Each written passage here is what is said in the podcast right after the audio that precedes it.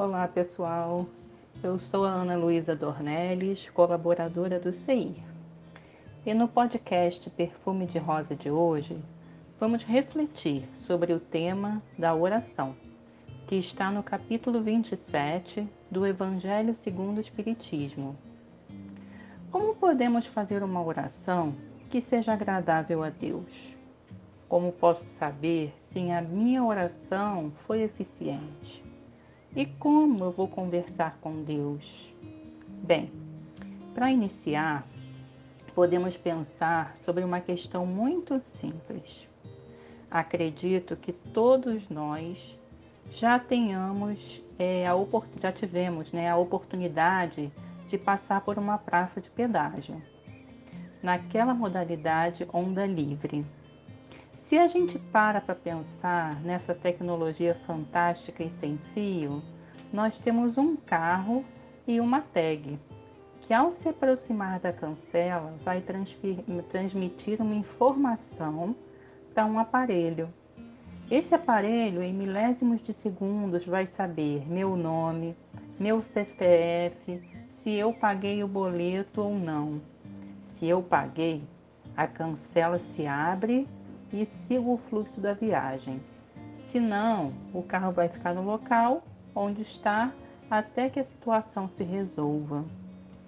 Bem, de acordo com o Evangelho, né, a oração ela possui três características: a qualidade, a eficiência e a transmissão do pensamento, mas que na verdade são atributos de quem faz a prece.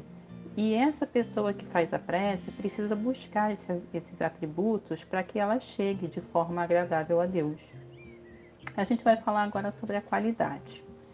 E ela está relacionada à pureza do coração, dos sentimentos, em especial o sentimento de caridade. No livro de Mateus, capítulo 5, versículos 23 a 24, ressalta que quando estiverem fazendo a oferenda diante do altar e lembrarem-se de que seu irmão tem alguma coisa contra vocês, deixem a oferenda ao pé do altar e vão primeiro se reconciliar com seu irmão, e só depois voltem para fazer a oferenda. Bem, o que Jesus quer nos ensinar é que o sacrifício mais agradável a Deus é o sacrifício do próprio ressentimento pois antes de solicitar perdão a Deus é preciso já ter perdoado.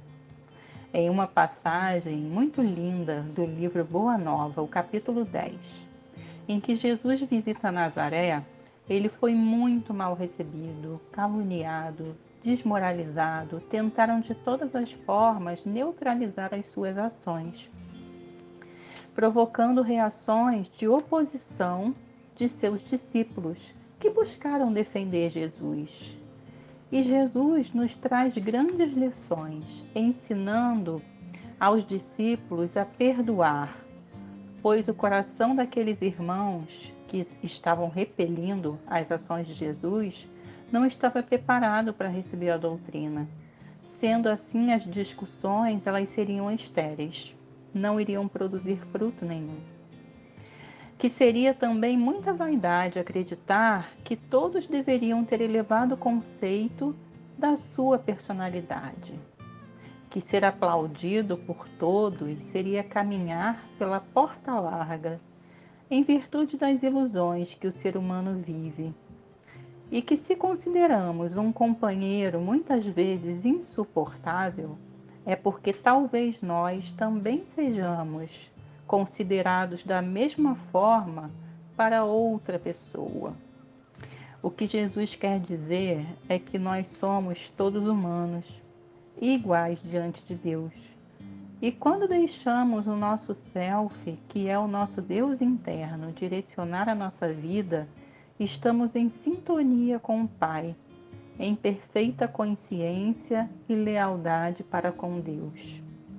Isso muitas vezes não significa que tenhamos que procurar a pessoa para esclarecer ou pedir perdão, mas só o fato de termos liberado esse peso do nosso coração nos deixa com outra postura, mais leve e aberto para qualificar os nossos pedidos a Deus.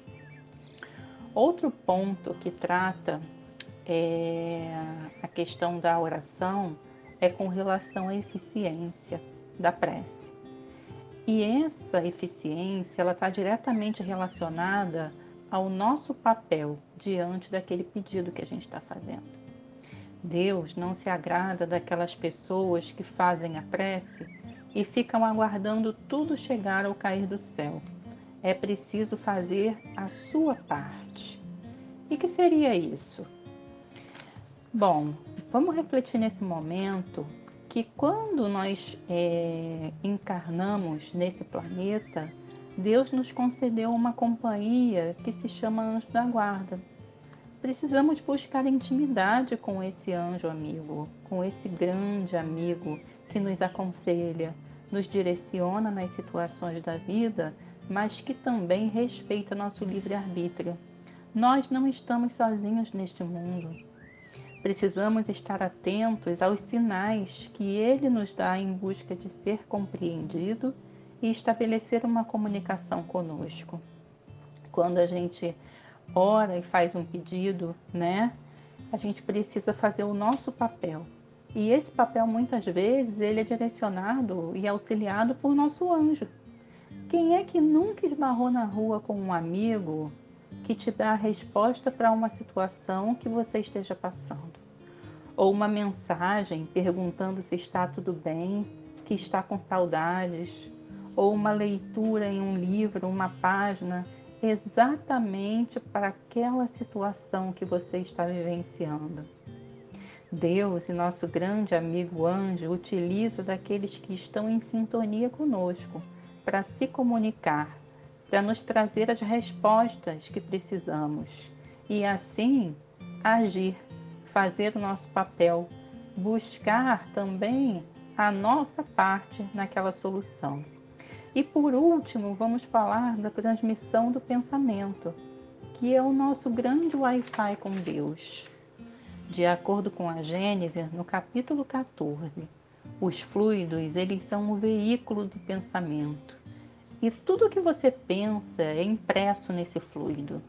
É assim que os espíritos do mundo espiritual sabem o que você está pensando, sentindo, suas intenções e a partir disso eles se aproximam por afinidade. Os fluidos que estão à nossa volta possuem as mesmas características que os nossos aspectos morais. Se formos pessoas bondosas, tivermos sentimentos de amor e caridade, vão ser fluidos mais calmantes, reparadores. Agora, se estivermos passando por uma situação em que formos né, pessoas mais raivosas, com sentimento de ódio, de inveja, de ciúme, esses fluidos também vão ser sentidos, mas de forma mais tóxica e irritante para aqueles que estão à nossa volta. Então, o que eu quero dizer? Que as qualidades do perispírito estão vinculadas com as qualidades da alma. É preciso trabalhar pela melhoria, uma vez que são as imperfeições da alma que atraem os maus espíritos. E o que tudo isso que eu falei tem a ver com o carro na praça do pedágio, né? Aquela primeira reflexão. Podemos fazer uma analogia de que o carro somos nós e a tag é o nosso pensamento. A cabine em que a mensagem é enviada seria Deus, e ele vai verificar se nós temos boletos a pagar, que seria o nosso coração ressentido. A cancela só vai abrir para que a vida flua quando tentarmos exercitar o perdão, nos entendendo primeiro, reconhecendo as nossas imperfeições e acolhendo elas, pois somos humanos. Só assim vamos conseguir compreender os outros humanos como imperfeitos também, e assim liberarmos os nossos corações de maiores exigências ou expectativas fazendo a nossa parte em busca do trabalho interno, que é o que nos cabe. Que esse delicioso perfume de rosa chegue até você neste momento. Muita paz e até o nosso próximo podcast. Mm-hmm.